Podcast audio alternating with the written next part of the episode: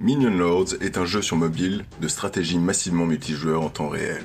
Pour fêter les 400 000 téléchargements du jeu, du 18 au 20 mai 2021, une compétition unique et ouverte à tous sera lancée, avec un cash prize pour récompenser les vainqueurs. Durant trois jours consécutifs, les participants s'affronteront pour conquérir le plus puissant des royaumes. Seuls les plus fins stratèges réussiront à survivre, mais tout le monde a une chance de participer.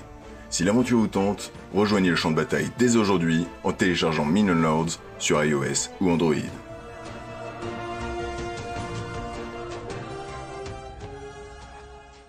Bonjour à tous et bienvenue sur un nouvel épisode des coulisses du jeu.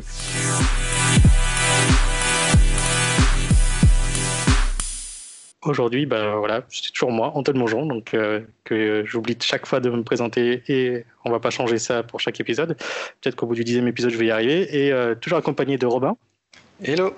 Salut Robin. Et aujourd'hui, nous accueillons Victor. Et bonjour.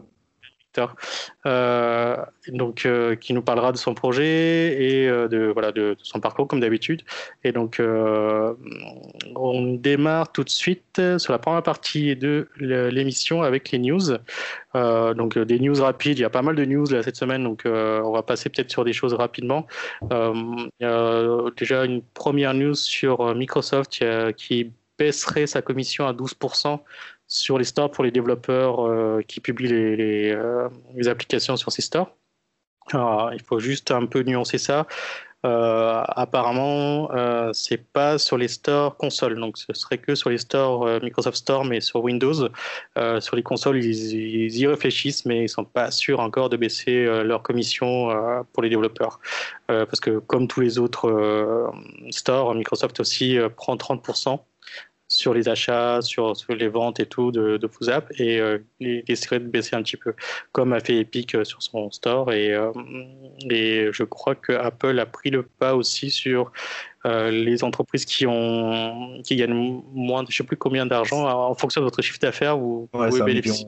Un million, voilà. Toi, tu les as dépassés déjà, Victor, je pense. Oh là, largement. Là,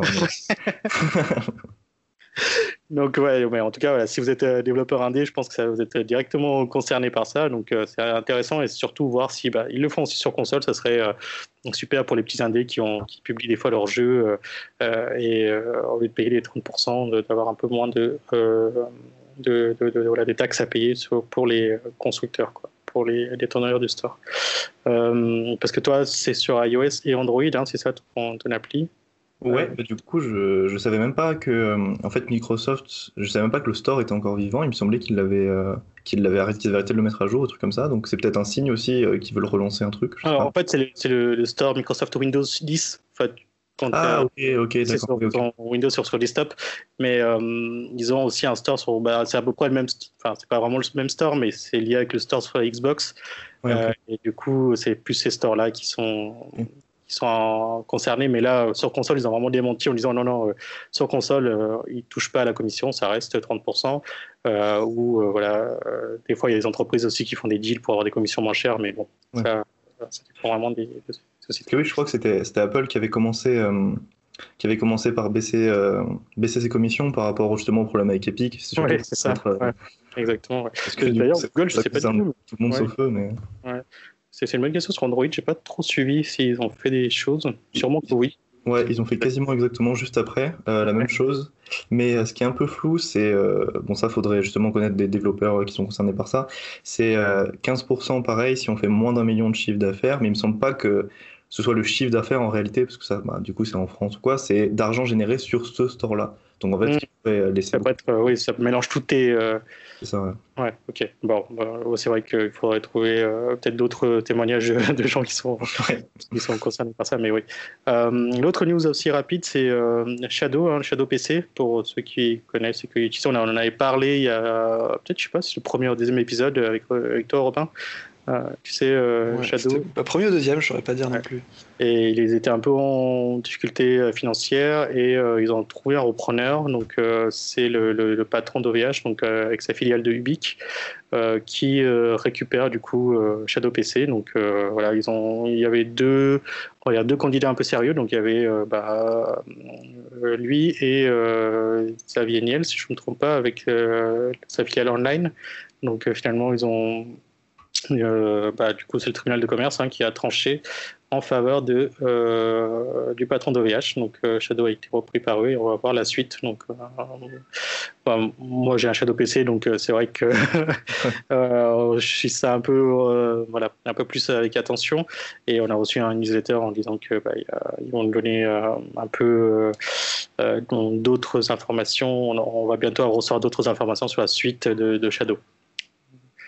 Euh, alors, euh, sur l'autre, encore news rapide, c'est euh, ArtStation pour les graphistes. Donc, ceux qui utilisent, sûrement beaucoup, beaucoup, de gens connaissent ArtStation, a rejoint la famille de Epic. Donc euh, maintenant, ils font partie du, groupe d'Epic. De, et, euh, et, pourquoi c'est une news intéressante pour euh, les développeurs indés Parce que du coup, pour l'occasion, vous pouvez avoir accès à. Il y a des cours gratuits. Donc je ne savais absolument pas. J'ai découvert ça par la news en fouillant un peu. Mais en fait, ArtStation, du coup, offre bah, des, tutos gratuits euh, ils avaient un catalogue de tutos euh, payants et du coup là pendant quelques temps c'est gratuit. Vous pouvez aller voir tout le catalogue est gratuit pour vous former sur différents technos.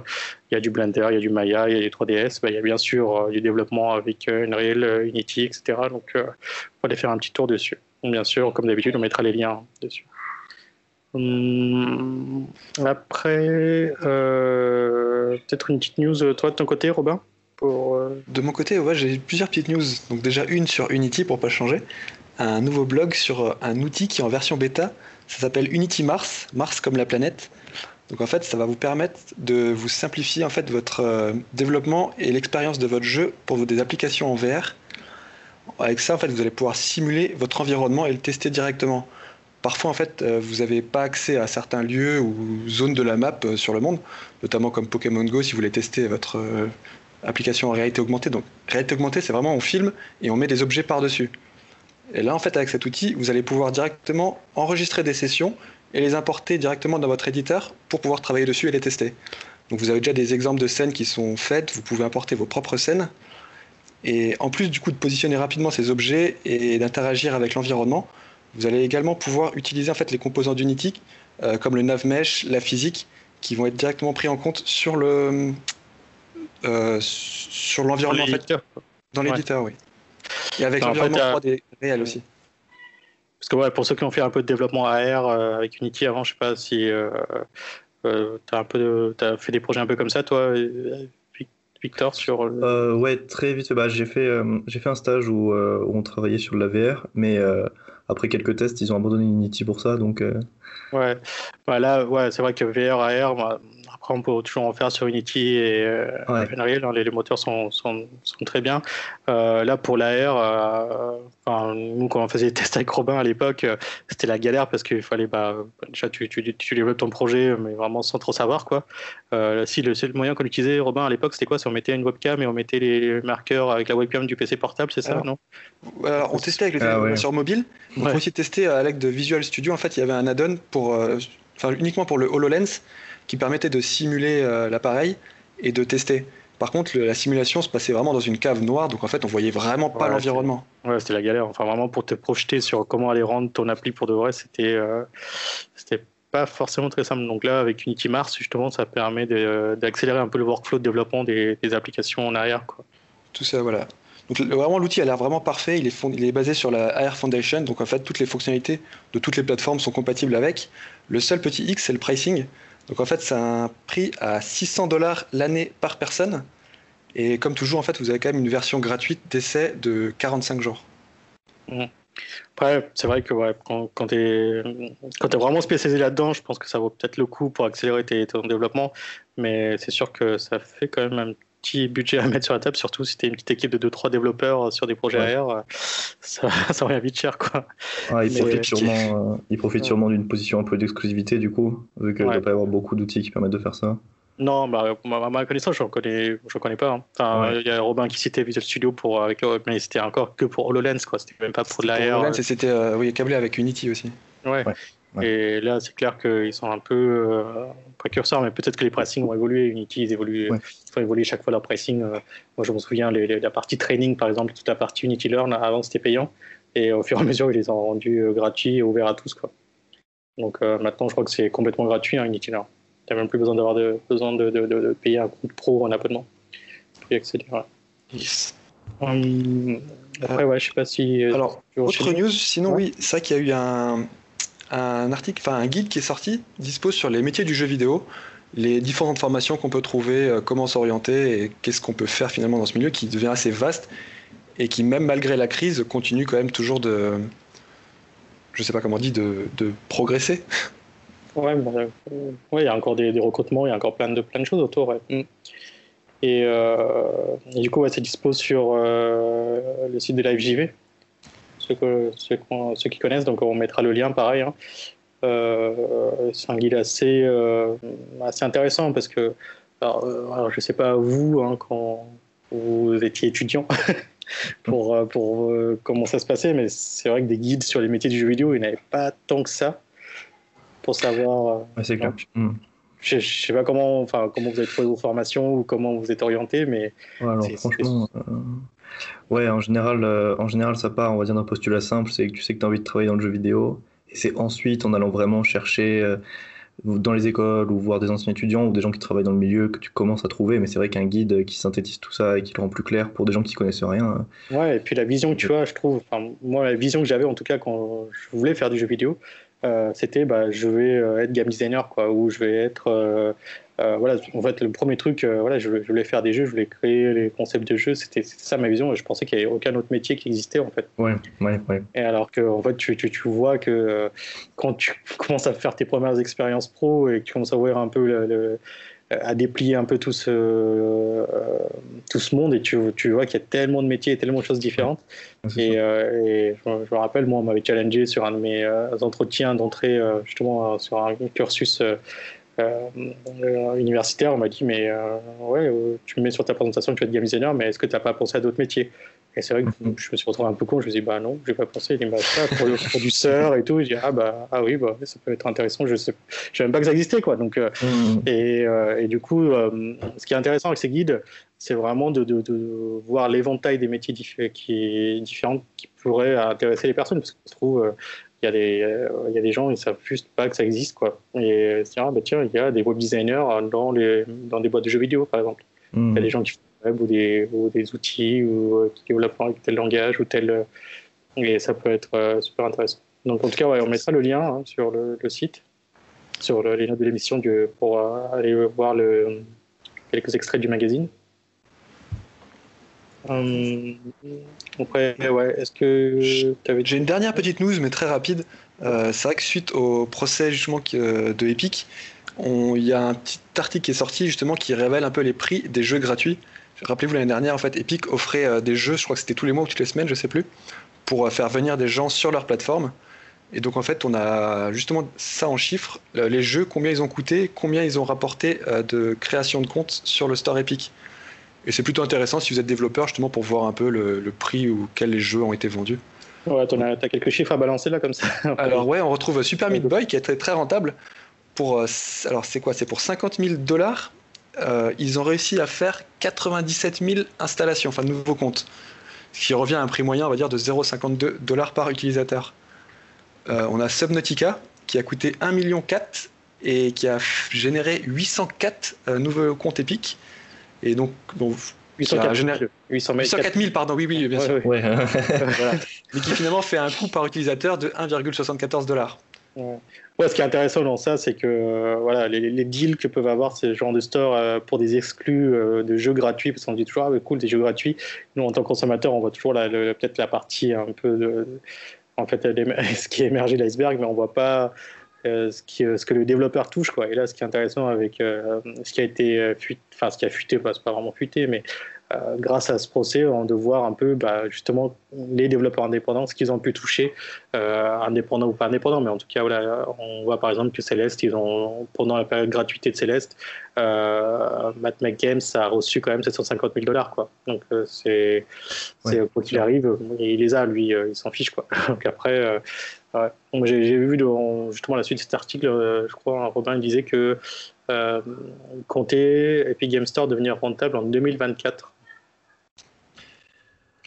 Bah, c'est dingue qu'ils soient obligés de mettre euh, tout ça en place pour essayer de détrôner Steam un peu. Ils sont obligés de mettre des, des sommes énormes, de proposer plein de jeux gratuits. De... Enfin, c'est- Ouais. Non, mais ils mettent vraiment le paquet parce qu'après, de toute façon, il y a une barrière à l'entrée tellement élevée Ouais. que euh, s'ils font pas ça, de toute façon, euh, ils ne pourront pas y arriver parce que Ouais. euh, pour faire tomber Steam, c'est c'est juste impossible. Quoi. Sans gros budget, beaucoup ont essayé. hein. Enfin, il y a toujours des, des stores qui sont à côté, comme GOG, même le Microsoft Store. Bon, je sais pas si on peut vraiment le comparer, mais je veux dire, ils ont du, ils ont du mal. Quoi. Ils ont vraiment du mal à prendre euh, le dessus sur, euh, sur ce que fait Steam. Et, euh, Steam est déjà bien installé. Ouais, autre chose justement en relation un peu avec euh, ta news, c'est que tu as maintenant les applis qui arrivent dans l'Epic Game Store. Euh, J'ai vu notamment, il y a Itch.io, tout ce, qui est, euh, tout ce que vous pouvez acheter sur Itch.io, je crois que vous pouvez avoir accès sur l'Epic Game Store, sur le launcher. Et euh, alors, personnellement, le launcher d'Epic, moi je trouve que c'est un des. C'est peut-être le launcher avec lequel j'ai plus de mal. je sais pas vous, mais je trouve que ça rame toujours. voilà, j'ai- vraiment du mal avec ce launcher de- d'Epic, donc euh, si j'ai des trucs sur Itch.io, je préfère aller directement sur le site d'Itch.io pour le récupérer plutôt que passer par le launcher d'Epic. Mais bon, on verra comment ça évolue. Mais J'ai été confronté une fois, c'était pour Rocket League quand ils se sont fait racheter. Et c'est vrai que depuis, j'ai laissé tomber, j'ai recréé un nouveau compte. euh, Ouais. Je sais pas, ouais, ça fait pas. Il y a un truc qui, qui est assez repoussant, je sais pas pourquoi. Enfin, il y a. Parce que moi, pour le coup, je suis sur le, le, le Game Pass là, de Xbox en ce moment. ouais, Et je fais les jeux dessus. Et ils ont fait euh, une toute nouvelle interface, donc l'application Xbox, et ouais. qui est vraiment, euh, vraiment super pour le coup. Je, enfin, je sais pas comment ça évolue encore, mais, euh, Ouais. mais je trouve qu'il y a vraiment aussi un pas à faire là-dedans. Quoi. Tout le monde est super, super habitué à Steam, et pour, pour transformer les habitudes, il va falloir aussi transformer les manières d'accéder aux jeux, de comment on les utilise, de. Parce que, parce que pareil, en fait, les gens ont toutes leurs habitudes sur Steam, ils ont tous leurs trucs de succès, leurs comptes, leurs, leurs amis, enfin, Mm. c'est Ah, gros chantier. hein. Ah, c'est sûr que ça, c'est pas la transition ne peut pas être simple, quoi. Tellement. euh, et bon, c'est. euh, euh, S'ils arrivent à être rentable en 2024, euh, bon, ce Ouais. serait un, un bel exploit. Ouais. Euh, moi, je finis juste un peu sur les news du coup avec euh, un petit tuto sur Game Maker 2. Donc, si vous développez sur Game Maker ou si vous comptiez développer vos jeux euh, sur Game Maker 2 ou, ou même si vous êtes complètement débutant, c'est pas mal parce que là, il y a vraiment un tutoriel euh, de, qui est disponible là, gratuitement sur, euh, sur le, le site de Game Maker, bon, sur YouTube, euh, avec des vidéos de 8 heures, avec pas mal de, documents, des bonnes explications. Euh, donc ça permet vraiment de, se plonger un peu dedans, faire vos premiers prototypes, vos premiers petits jeux, si vous voulez. Donc euh, pareil, on mettra le lien euh, si vous êtes intéressé par ça. Et d'autant que je crois qu'il y a des versions gratuites de Game Maker qui vous permettent de, vraiment tester le truc avant de l'acheter. quoi. Euh, voilà, ça marche. Euh, je sais pas s'il y avait des choses en plus à rajouter, Robin, si j'ai rien oublié. Non, on est déjà bon là, on a même pris beaucoup de temps, je pense. Ouais, euh, ok. Bon, c'est cool. Euh, on va passer à la partie 2, du coup, avec toi, Victor. Ouais. C'est sur ton projet. Ça marche? Alors, euh, comment on va procéder? C'est comme d'habitude, hein, je, je demande toujours aux invités un peu de se présenter, euh, voilà, de, de présenter un peu ton parcours et un, peu de ton projet. Ouais, bien sûr. Bah du coup, euh, donc euh, moi je suis Victor Lafeu. J'ai fait, euh, j'ai fait une école du JV, donc à Lyon. Euh, ensuite, j'ai fait un stage. Bon, en gros, parcours, on va dire à peu près traditionnel. Moi, je suis plus euh, justement dans la gestion de projet, mais euh, j'ai toujours essayé de trouver un travail où je pouvais quand même avoir un rôle dans la partie créative. Et, et en fait, c'est après, après ce stage-là, donc avec plusieurs potes entre guillemets, on s'est, on va dire qu'on a décidé de, de créer une, de faire une boîte en fait et de créer notre propre jeu. Et, et voilà, donc c'est ce qu'on est en train de faire en ce moment. On a déjà sorti une, une petite version de l'app qui s'appelle qui s'appelle Tales Up. Tails Up, d'accord. Et on peut vous retrouver sur tailsup.io, c'est ça hein Parce que, Ouais, c'est ça, c'est ça. Ok. Et euh, l'application est déjà disponible sur euh, iOS et Android? C'est ça, ouais, ouais. Ok.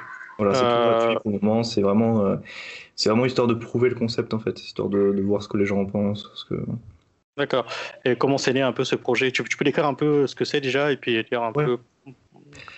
Et bah, Tales Up, c'est euh, en gros c'est une app d'histoire interactive en multijoueur local. Enfin, pour le moment local en tout cas.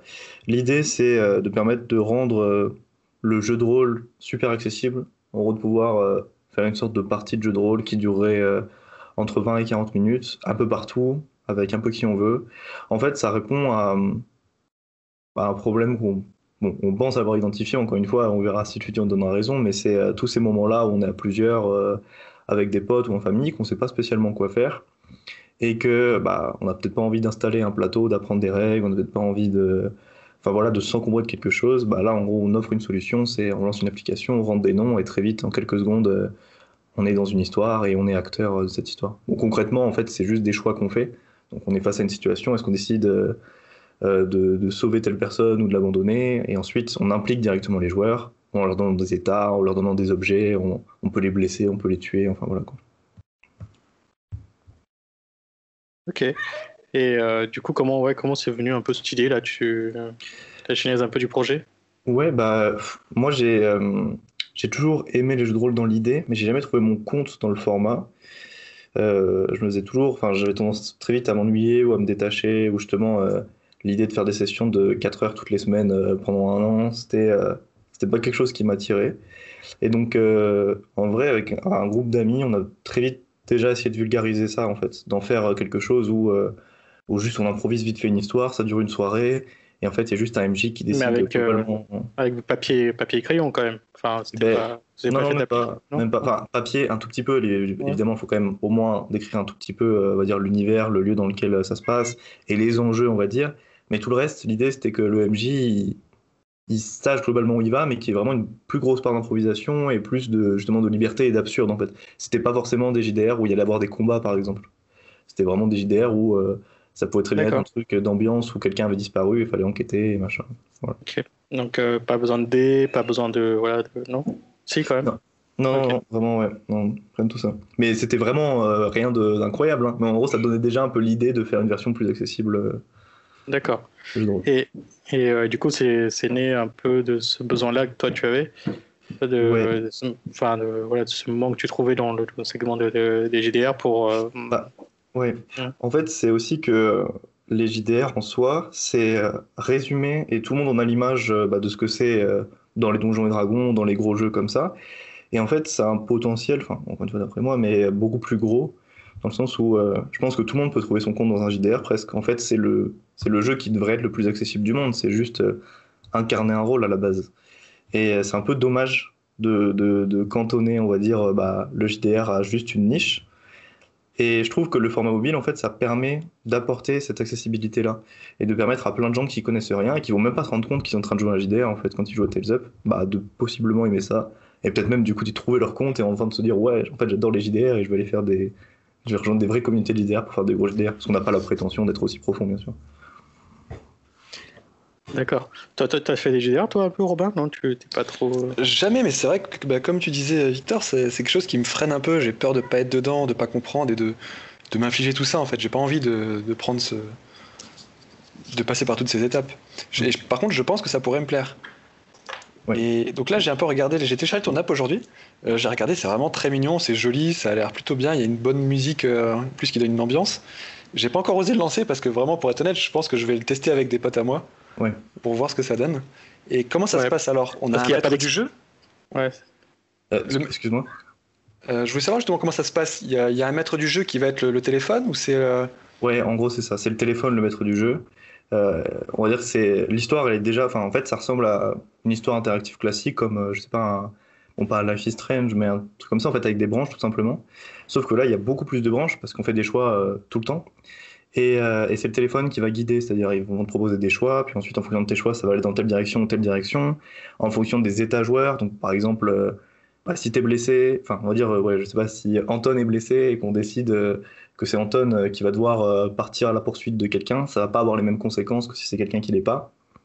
Et c'est comme ça en fait qu'on euh, va dire qu'on drive les conséquences, mais il y a rien, il y a pas de tout le monde a tout le monde a son rôle en fait, tout le monde s'incarne lui-même. Il n'y a pas de MJ qui est pas dans le, enfin, qui est plus éloigné ou quoi. D'accord, tout le monde est acteur finalement du jeu et on, on voit ce qui se passe. Ouais, c'est ça. Et ce que je vais demander, c'est que du coup, tu peux pas, enfin, Robin hésiter à, lancer l'appli, c'est parce que euh, tu peux pas vraiment euh, l'expérimenter en solo, quoi. Il faut vraiment que ce soit en groupe, non? Bah, En fait, ouais. En gros, c'est que pour le coup, on, si on le développe aussi, ce jeu, c'est parce qu'on pense qu'il n'y euh, a pas vraiment d'équivalent. Et à partir du moment où on va du côté du solo, là, il y en a plein.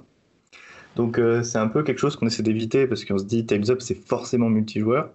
Mais on se rend compte que dans les faits, euh, pas mal de gens ils jouent en solo, en fait ils se créent leur personnage à eux. Donc par exemple, ils, voilà, ils se créent juste une liste de personnages et ils décident de qui fait quoi, comme si c'était un peu euh, un chef de groupe. Quoi. Donc ça fonctionne. On a même testé une histoire jouable à 1, donc c'est une enquête. Mais franchement, on n'arrive pas au même, euh, au même résultat. Quoi. Enfin, quand on joue à 3 ou 4, c'est vraiment, vraiment beaucoup mieux. Ouais, l'interaction, ouais, c'est. Hmm. Après, tu vas me dire, c'est un peu comme les party games, quoi. Tu peux jouer tout seul, mais c'est beaucoup moins fun que. ouais, c'est un peu ça. Ouais. Euh, et du coup, ça se joue avec un seul euh, device Ouais, et pareil, ça a peut-être évolué dans le futur, mais pour le moment, c'est vraiment local. Donc c'est vrai que c'est pas le meilleur contexte pour sortir un jeu purement local où tout le monde touche le téléphone d'une personne, mais pour le moment, c'est que ça. Et euh, non, enfin voilà, c'est clair que le jeu de rôle, euh, c'est vraiment un truc. Euh, moi, j'avais découvert ça un peu tard, quoi. Enfin, voilà, j'avais commencé par du Donjons et Dragons, hein, très, très, très simple, et j'avais bien, j'avais bien accroché, mais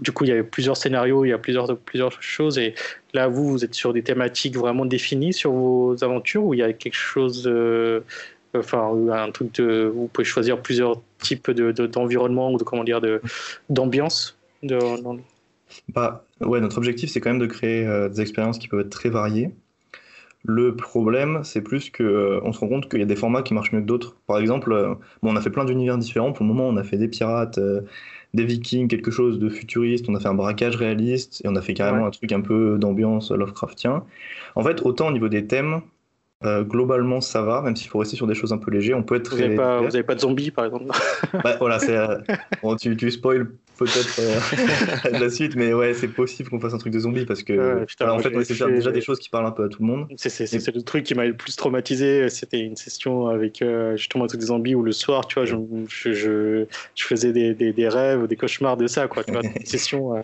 tellement. T'étais plongé dedans, mais oui. Ça crée des situations trop bien, les zombies. Si s'il y a une notion de ouais, euh, je sais pas, euh, Thomas a été mordu au bras, euh, vous savez pas trop si ça va s'infecter, qu'est-ce que vous faites? Est-ce que vous lui coupez le bras? Est-ce qu'on le garde comme ça? Est-ce qu'on je sais pas, on le kick du groupe? Que... Non, non, mais c'est clair que ça peut vraiment, en plus des, coups de, stress et de. Ouais, ouais. mais... Ça peut être super fun, quoi. Du coup, c'est vrai que la version actuelle, elle servait surtout à ça, en fait, à tester les différentes histoires.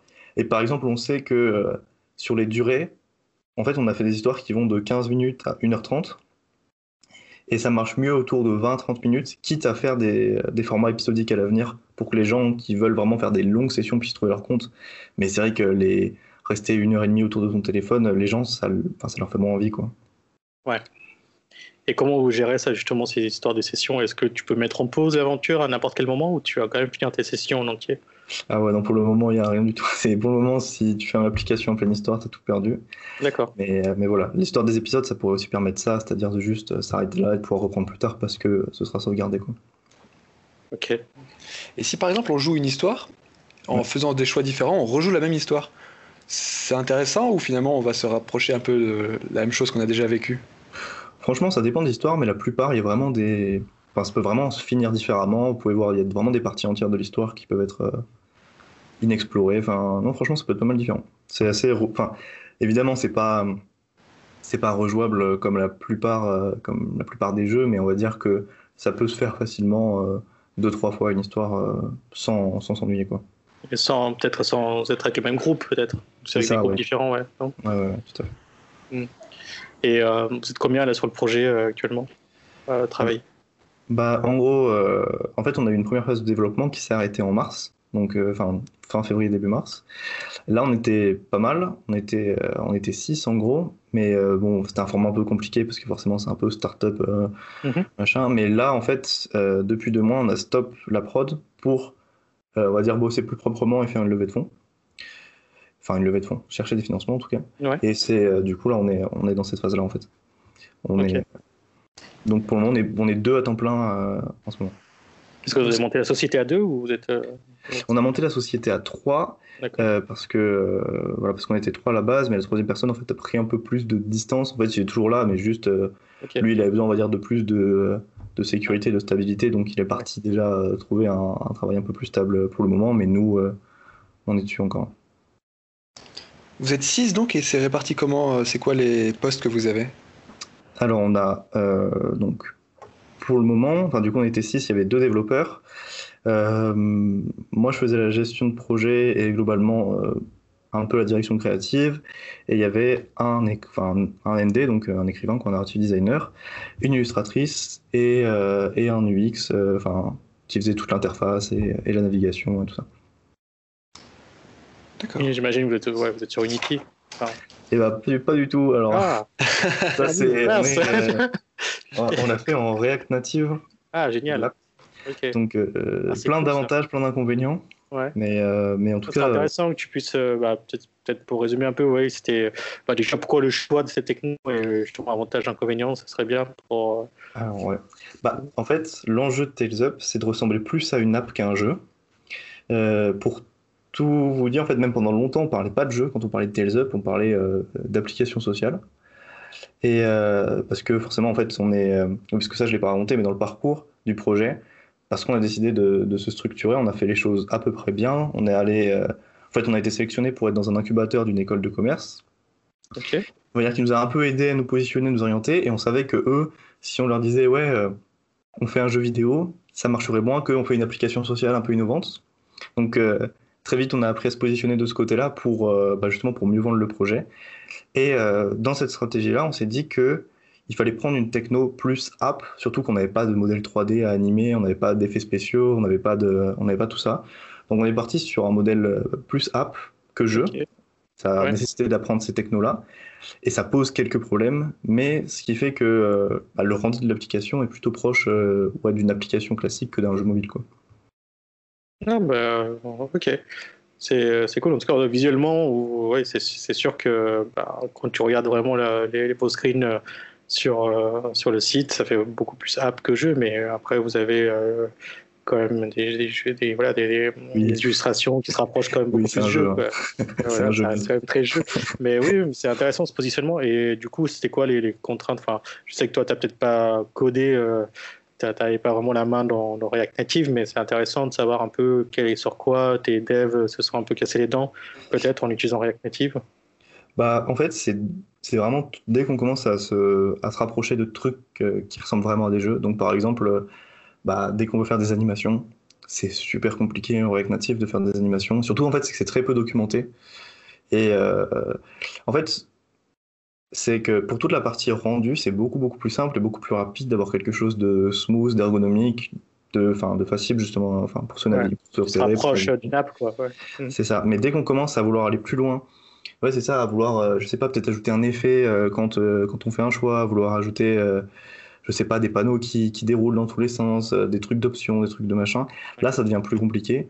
Et c'est pour ça que on va avoir une, limitation un peu naturelle dans l'app, mais qui va peut-être nous guider dans la bonne direction aussi, qui va nous forcer à rester toujours aussi accessible. Quoi. mais euh, voilà, ça, ça, nous a conduit à ça. Ouais, c'est super intéressant. Et tes devs connaissaient React Native euh, à la base ou c'est Alors, euh, React Native, quasiment pas. Enfin, en fait, c'était Mathieu, donc celui qui, qui est plus à temps plein sur le projet, qui lui qui a fait le dev de l'app en fait à la base, donc maintenant il a été repris par Adrien. Et il connaissait pas du tout, mais il avait déjà un petit peu bidouillé quelque chose. Et en fait, il se sentait suffisamment en confiance. Donc, euh, bon, bah, il s'est formé tout seul et, euh, et ça va, il s'en est plutôt bien sorti. Cool, cool. Mais ça, c'est. Enfin, en tout cas, pour euh, ce qui, de ce qu'il m'a dit, c'est assez facile en fait de réussir à faire quelque chose de bien vite. Le problème, c'est quand on commence justement à arriver aux limites c'est très très peu documenté et on a vraiment beaucoup beaucoup de difficultés pour faire ne serait-ce que le moins de petits trucs. Ouais. C'est vrai que, je, pour être honnête, moi, j'ai pas beaucoup d'expérience euh, de jeux vidéo faits en React Native. Sûrement qu'il y en avoir d'autres, hein, mais voilà, c'est j'ai plus, euh, voilà, on a plus tendance à penser à des apps parce qu'il y a énormément d'apps qui sont faites en React Native. Hein, il, y a, beaucoup d'apps, euh, bah, typiquement Skype, euh, c'est en React Native, l'app mobile. il y a plein, plein d'autres choses qui sont faites avec ça, mais c'est vrai que côté jeu, je, je connais moins, mais c'est intéressant de, du coup, votre expérience de partager que c'est possible de faire. C'est pas simple, mais c'est possible, quoi, en tout cas, de, de faire même des, des jeux avec du React Native. Euh, top. Et, euh, et du coup, tu disais au niveau du projet, là, vous avez un peu stoppé la prod, vous avez un peu mis en pause pour euh, vous concentrer vraiment sur la partie levée de fonds, restructurer pour peut-être. Est-ce que tu peux nous parler un peu de, voilà, de, quelles sont les démarches, qu'est-ce que, qu'est-ce que ça a été, quelles difficultés vous avez peut-être rencontrées, voilà, comment où vous en êtes quoi, en fait, dans le projet pour, pour la suite? En gros, pour, le, petit historique, du coup, c'était il y a un an, et, un an et quelques qu'on a intégré euh, euh, l'incubateur. Et en fait, on a, un peu vécu sur euh, plein, de, concours ou d'aides qu'on a, qu'on a gagné ou obtenus. Ça nous a fait tenir un an mais on va dire dans des situations pas super stables. Le but c'était de sortir la version qu'on a là, c'est-à-dire une version qui puisse prouver que ça peut marcher parce que c'est cool. Donc en fait notre objectif à la base, vu que c'était de sortir ça, bah voilà on s'en foutait un petit peu d'avoir tous d'avoir tous un salaire tout le temps, on s'en foutait un petit peu euh, des conditions dans lesquelles on développait. Mais maintenant, on s'est rendu compte que si justement on voulait passer à l'étape supérieure, c'était mieux de structurer tout ça bien. Donc vu, dès qu'on a sorti ça, en fait, on a complètement stoppé. Et là, on est dans une phase de recherche. Cette phase de recherche, euh, en fait, elle avait deux directions possibles. La première partie, c'est la partie bah, que toi tu dois connaître bien, c'est la partie éditeur en fait, où euh, on s'est dit bah ok, on a notre concept, on a, on a un beau document, on a une belle app, on a des reviews, peut-être que ça va suffire pour aller chercher des éditeurs. Euh, on s'est rendu compte que oui, pour des éditeurs euh, mobiles qui ne cherchent pas spécialement à financer des jeux, mais plus à les reprendre, à les publier, à les traduire, et beaucoup moins quand il s'agit justement de plus gros développeurs qui là, euh, en fait, dès qu'ils voient des jeux qui coûtent aussi cher, ils se disent ah bah non, si ça coûte aussi cher, autant développer un jeu sur toutes les consoles et où les gens sont plus susceptibles de dépenser de l'argent. Et c'est pour ça qu'on s'est retrouvé un peu face à une impasse où soit on devait faire des grosses concessions pour travailler avec des éditeurs, soit euh, justement on ne bah, pouvait pas. Et il y avait la deuxième piste qui est toujours, euh, qui est toujours en cours en fait, c'est la piste justement plus start-up école de commerce parce que là c'est un monde qu'on connaissait vraiment pas du tout. Et eux, euh, bah, traditionnellement, comment ils financent des boîtes C'est d'abord voilà, on gagne quelques concours, on structure, on fait une sorte de business plan tout propre qu'on peut présenter à des subventions, à la BPI ou des choses comme ça. Ensuite, on va faire un petit emprunt sur l'honneur, on lève quelques aides en plus. Avec cet argent-là, on va essayer justement de solliciter un emprunt bancaire. Avec l'emprunt bancaire, on va aller chercher justement euh, euh, des, subventions de la BPI, encore une fois. En fait, c'est... Euh, et nous, on est un peu entre les deux, c'est-à-dire que là, on est un peu en train d'un côté solliciter ces trucs-là pour peut-être déclencher le côté vraiment start-up et du coup plus indé, parce qu'on gérerait plus la société dans le but de la développer. Et de l'autre côté, on aimerait mieux un éditeur parce que bah, ça apporte quand même un confort de dingue. On se concentre vraiment sur le développement, sur la partie jeu, plutôt que sur la partie euh, bah, financière, euh, structurée, euh, juridique. C'est quand, même, quand même un autre délire. Quoi. Et vous avez commencé déjà. vous avez pris contact avec des, avec des publishers déjà ou vous allez commencer? Ouais, ouais, ouais, ça fait. On a eu, bah, on a eu plusieurs réponses. Il y a, il y a eu des pistes qu'on a qui n'ont pas marché de leur côté ou d'une autre, et il y en a quelques-unes qui sont encore au cours et on, on espère que ça peut marcher. Mais euh, déjà, on, se, on va dire qu'on se prépare. C'est-à-dire que si on trouve pas vraiment quelque chose qui nous va en termes d'édition, on va vraiment partir de l'autre côté, justement. Du côté, et donc, euh, donc, on est en train de préparer ce terrain-là. Ouais, vous êtes sur les deux plans et c'est bien. Comme ça, vous avez plusieurs options et pour pas pour pas être coincé non plus euh, et continuer à. Et, ouais. Parce que du coup, la dernière chose, mais ça pareil, tu dois, enfin, que tu dois bien connaître, c'est le milieu du jeu vidéo, c'est quand même tout petit, tout le monde se connaît. Et le petit problème qu'on a, c'est qu'en fait les éditeurs, et c'est tout à leur honneur parce que c'est de la confiance, mais euh, en fait c'est un milieu où vraiment ils financent souvent des studios de gens qu'ils connaissent, avec qui ils ont travaillé, parce qu'ils ont plus confiance en eux, parce qu'ils savent qu'ils vont sortir quelque chose. Nous on a ce truc-là où on sort un peu de nulle part, on est quand même super jeune, on est sorti de l'école euh, il y a moins de deux ans, et donc forcément, euh, enfin je pense qu'ils se disent... Mais l'avantage que vous avez quand même, c'est d'avoir sorti quelque chose. Ça, c'est euh, quand même un, gros plus pour, pour vous, euh, pour, euh, je pense, au niveau du, de votre discours et de, vos pitch auprès des éditeurs ou, ou même des, si vous allez chercher des fonds, hein, si vous levez des fonds. Ça, c'est vraiment super. Après, je ne connais pas les chiffres et bon, je, voilà, libre à toi de les partager ou pas avec nous, mais voilà, sur, sur combien d'utilisateurs vous avez, quel, voilà, si vous avez un système de monétisation ou pas, c'est sûr que c'est intéressant de, de, connaître ça. Après, euh, ce qui est, ce qui serait intéressant pour moi, c'est surtout, euh, tu vois, parce que là, ça fait un an et demi que vous avez commencé l'aventure. C'est ça, hein, si je ne me trompe pas? Un peu moins. Un peu moins, ouais. Euh, tu vois, je, me dis, si tu si avais à refaire des choses ou tu vois, si tu avais des conseils à donner à d'autres devs là, qui vont se lancer à l'époque, il y a un an, il y a plus d'un an, qu'est-ce que tu vois, qu'est-ce que tu ferais différemment ou qu'est-ce que tu leur dirais de faire à, à, toi dans le passé, on va dire? Ouais, bah, euh, du coup, la première chose, c'est que ça, c'est un truc qu'on regrette pas. C'est que justement, comme tu dis, on a sorti un prototype. Et en fait, la plupart des gens qui demandent des éditeurs, ils sortent juste, euh, bah, limite, oui, ou, enfin, on va dire des tout petits prototypes ou justement des très beaux documents. Et nous, on a eu besoin d'aller beaucoup plus loin pour justifier justement du fait de notre nombre d'expérience.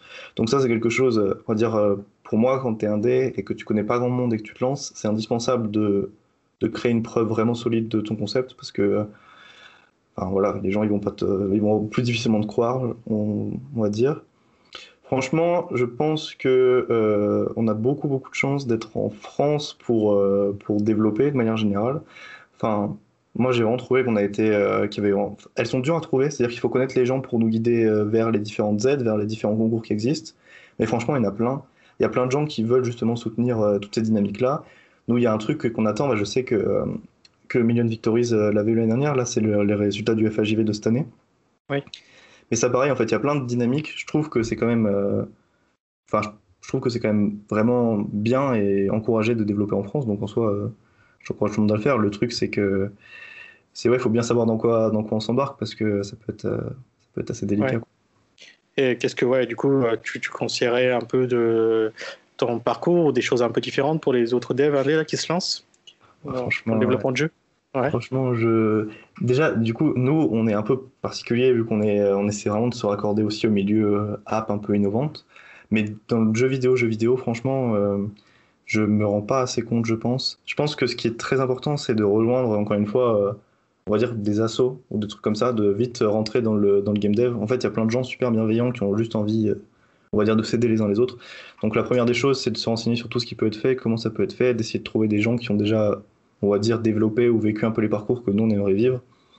Et, euh, et après ça, euh, franchement, pas partir à beaucoup, pas essayer de construire des grosses équipes au début, essayer de, de faire des petits trucs de, de, son côté, de faire des beaux protos à deux ou trois, et, et voilà quoi. Vous étiez six, c'est ça, hein, au début Ouais, ouais. ouais. c'était trop, tu penses, ou, ou ça, ça allait? Mais en fait, c'est d'un côté, vu qu'on voulait créer pas juste un prototype, mais une... enfin, un vrai POC, quoi, qu'on voulait vraiment tout donner, en soi, c'était un peu indispensable, il fallait qu'il y ait tous ces éléments. Mais d'un autre côté, euh, on va dire, on a mis beaucoup de personnes dans le bateau, et ce qui a fait que, encore une fois, euh, nous, on est à fond dedans, c'est trop bien.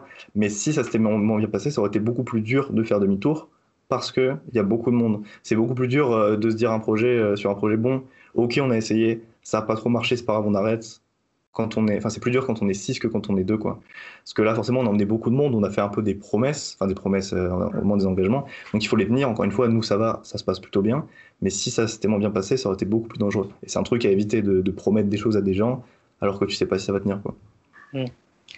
Euh, ouais, Robin, je sais pas si toi tu avais euh, des questions. Super intéressant. Ouais, moi je reviens peut-être sur d'autres aspects.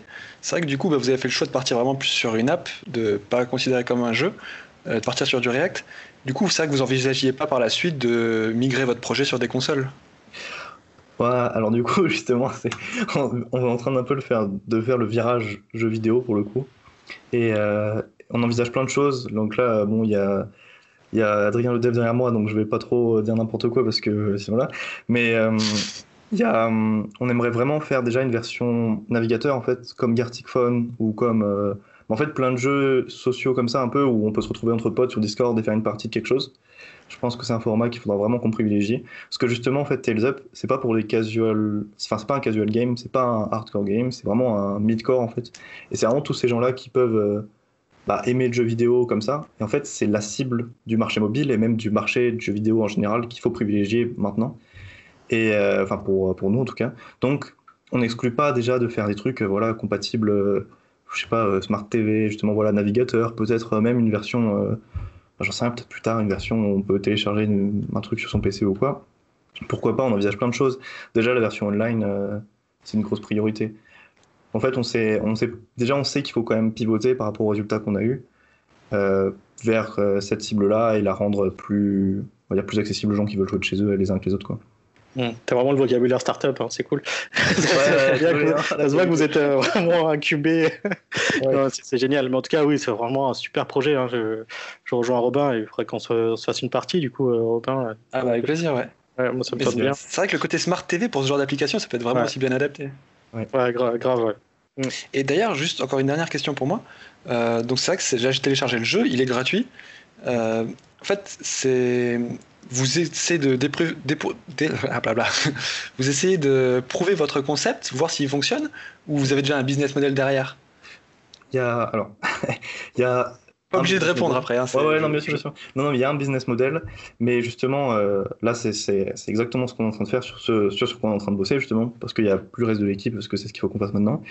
C'est euh, de, on va dire, de structurer vraiment ce business model, parce que, en fait, à la base, on pensait euh, mettre des histoires gratuites et faire un truc super simple, il y a juste des histoires en vente et elles sont entre 1 et 2-3 euros.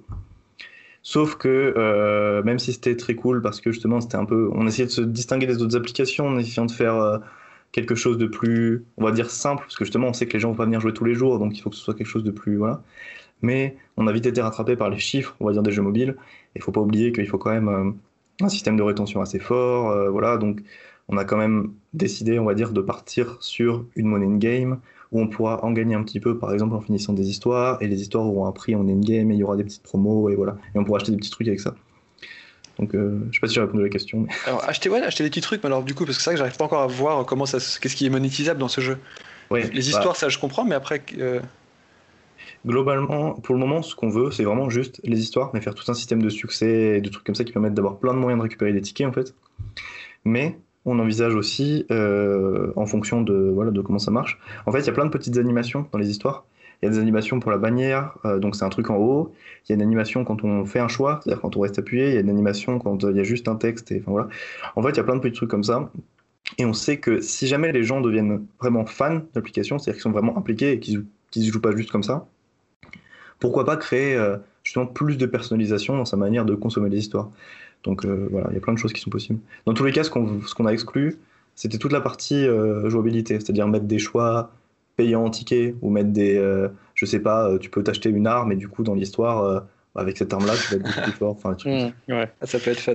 Mmh. Et euh, vous n'avez pas, ouais, vous avez pas réfléchi, par exemple, à mettre un abonnement, par exemple, euh, tu vois, euh, tu un truc récurrent que tu payes tous les mois et tu as accès euh, à toute l'app, euh, voilà quoi. Tu vois, je, je- Ouais, si ça c'est, on va dire que c'est vraiment, on va dire euh, envisagé, mais ce sera quelque chose qu'on pourra faire quand on aura une bibliothèque un peu importante. Peu Parce que vraiment, il n'y a que cinq histoires et Ouais. en vrai, il y a des- il y, a des gens euh, ici. Mais tu vois, moi, je serais, clairement, moi, ça me choquerait pas de payer un truc comme ça tous les mois, quoi. Tu vois, pour, euh, si c'est un truc, euh, je paye 4-5 euros par mois, euh, pour, pour avoir, voilà, pour avoir un jeu, euh, ça, ça peut, voilà, ça peut carrément être euh, un truc intéressant pour, euh, si je m'en sers souvent, ça peut être vraiment super, quoi. C'est, c'est tous les week-ends, je fais une partie. euh, Ouais.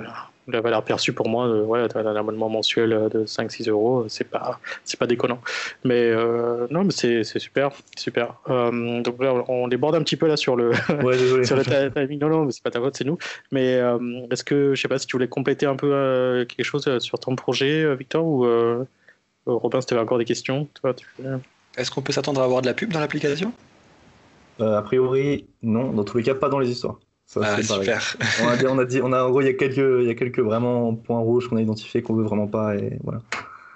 Pas dans les histoires en tout cas. Très clair. Euh, bah, je- oui. je, je, je suis plus rien, j'ai- tout bon pour moi.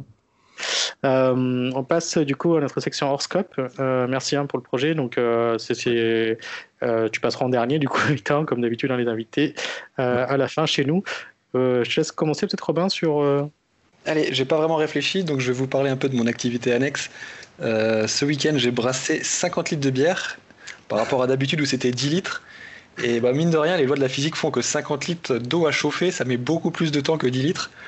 Donc on est un peu débordé, mais on, voilà, on est assez content du résultat. On a déjà réussi à goûter euh, le, le jus qui sort euh, juste après ébullition. Il y a un nom spécifique, mais je suis pas assez technique euh, dans la bière pour savoir ça. Et non, ça a l'air plutôt pas mal. Donc c'est une gold- Golden Ale avec un type de malt et un type de houblon. Ok, Et ben, 50 litres, ouais. Bon. C'est- que- que- ouais, c'est- On est plusieurs. Ouais, ouais. J'espère que t'as pas fini tout ça dans la soirée. Euh, moi, ouais, je continue à aimer. Je, ce que je disais, je triche un peu, mais je continue un peu sur, euh, sur mes livres audio. Et du coup, euh, moi, j'ai attaqué le Da Vinci Code de Dan Brown sur Audible. Je sais pas si vous. pour- enfin, c'est pas récent, mais voilà, ça j'ai jamais trop lu. Et du coup, ça me permet de, voilà, de, de me mettre dedans. C'est. C'est bien, c'est, c'est pas mal, c'est intéressant. Donc, C'est la même chose que le film euh Euh, je sais pas, j'ai pas vu le film non plus. Ok. je, je suis vraiment, je connais absolument pas, donc. euh. Euh, mais euh, je crois que le film, c'était le premier Da Vinci Code, euh, alors qu'en fait, dans, euh, dans la saga de Dan Brown, c'est le tome numéro 2. Ok, oula, ok. Il y a déjà un, un bouquin avant, en fait. C'est dans le. Dans, je sais plus, il y a combien de bouquins, je crois qu'il y en a 5 ou 6, avec euh, Robert London. Et, euh, et celui-ci, c'est le deuxième, normalement. Donc euh, voilà, mais c'est pas mal, c'est bien écrit. Bon après, euh, on sent bien que l'écriture est très, euh, on va dire très orientée cinématographique, donc découpage en chapitres avec les scènes et tout, ça fait très porté. je pense que quand il a écrit, il le savait peut-être déjà à l'avance que ça allait pour le cinéma, quoi. Ouais. Donc bon, mais c'est ouais, super intéressant. Et toi, Victor, du coup? Euh, et bah, du coup, moi en ce moment, euh, bah, comme tu le sais, j'avais fait, euh, j'avais fait mon stage à Tokyo, donc je suis en train de, je me suis remis un peu à l'apprentissage du japonais. Et, euh, et voilà, et je sais pas, je me suis découvert une passion pour les langues, donc je vais essayer de finir celui-là, et après je vais essayer de, je vais essayer de me lancer, enfin finir, c'est jamais jamais Mm. finir, mais je vais essayer d'avancer, voilà, suffisamment dans, dans cette langue-là, et après j'aimerais essayer de lancer dans le chinois, du coup, mais, Ok. mais voilà, donc c'est, Et comment tu procèdes pour apprendre tu... Ouah, t'as- Internet, ouais, hein. une façon Ouais, non, mais Internet. si- T'as des, des astuces parce que c'est vrai que moi j'essaie de, aussi de me mettre dans les langues. Et voilà, la seule solution que j'ai trouvée c'est de partir dans le pays. euh, Ouais, ah bah ça, c'est, c'est, c'est, tout. c'est- y a pas, mieux, hein, mais euh, ouais, des, des astuces. En soi, euh, c'est surtout d'aller tout doucement au début, c'est-à-dire euh, d'essayer déjà de faire euh, 10 minutes par jour, et ensuite d'augmenter petit à petit, et de faire les trucs qu'on aime au début, et ensuite, euh, parce qu'en gros, il y a plusieurs étapes, voilà, je- désolé, je parle beaucoup, mais enfin. En gros, il y a plusieurs étapes dans l'apprentissage d'une langue. Il y a le début où c'est toujours très stimulant, parce que tu as l'impression qu'en deux jours, tu as appris à dire euh, plein de choses. Et ensuite, tu as une très longue phase où il y a très peu de récompenses, en fait, où tu as l'impression de pas beaucoup progresser, et machin. Et c'est ensuite, au bout de cette très longue phase, qu'il y a le moment où tu commences juste à devenir intermédiaire, et du coup à pouvoir comprendre des petites séries, des, lire des petits trucs. Et là, forcément, ça devient vraiment un plaisir d'apprendre, quoi. Donc, euh, le but, c'est de tenir. une discipline. euh, Ouais. voilà. Ouais, t'as raison, ouais. d'être plus misé sur la longueur et pas essayer d'avoir. euh, Ah oui, Ouais. c'est Mm. sûr. C'est plus dur ouais, de tenir, ouais. Ouais, ouais. ok. Ça va essayer d'apprendre Euh, quoi Bah, moi j'étais sur le japonais aussi, mais euh, c'est clair que euh, c'est dur quand tu passes, euh, quand tu es dans cette phase où bah, tu progresses plus trop. Et Ouais. du coup, ouais, c'est hyper dur, mais bon, je, je suis vraiment qu'au début, mais voilà, c'est pas, je suis pas assez assidu, je pense. Il faut que je me dégage un peu de temps. Euh, je te remercie du coup, Victor. Où est-ce qu'on peut te retrouver sur, le, sur Internet? Donc, euh, je mettrai le, lien du, du site là, Tales Up, mais est-ce que toi, tu as peut-être un Twitter ou est-ce que tu as quelque chose, euh, est-ce que tu es présent sur les réseaux sociaux, une adresse euh, où on peut te retrouver? Alors, bah, du coup, je suis vraiment plus trop présent, mais euh, j'ai euh, sur les réseaux sociaux, je suis que sur LinkedIn, je crois. Mais sinon, euh, sinon j'ai euh, un mail, donc euh, victor.jaffe@talesup.io. Si jamais euh, des gens ont des questions, même ouais, sur le, enfin, voilà, sur le D20D ou quoi. Et sinon, tous les réseaux sociaux, euh, en fait, pour moi, c'est moi qui suis derrière, donc, euh, Ok. donc ça marche aussi. Sur, sur le site de talesup.io et le contact, c'est toi, quoi. Voilà, voilà, voilà. Ok, super. Ouais, Bon, merci beaucoup Bah, de m'avoir invité, en tout cas. Bah ouais, c'était un grand plaisir. Bah, on pouvait retrouver en tout cas les coulisses du jeu donc euh, sur notre Twitter euh, at coulisses du jeu coulisses euh, avec un S et euh, vous aurez dans les notes de l'émission bah, tous les liens. Vous pouvez retrouver euh, du coup euh, euh, tous le- tous- tous les différents sujets qu'on a, on a discuté, Tales, Up euh, et euh, les différents liens dont on a parlé dans les news. Et euh, on vous donne rendez-vous à la semaine prochaine pour l'épisode numéro 7. Merci à tous et à la semaine prochaine.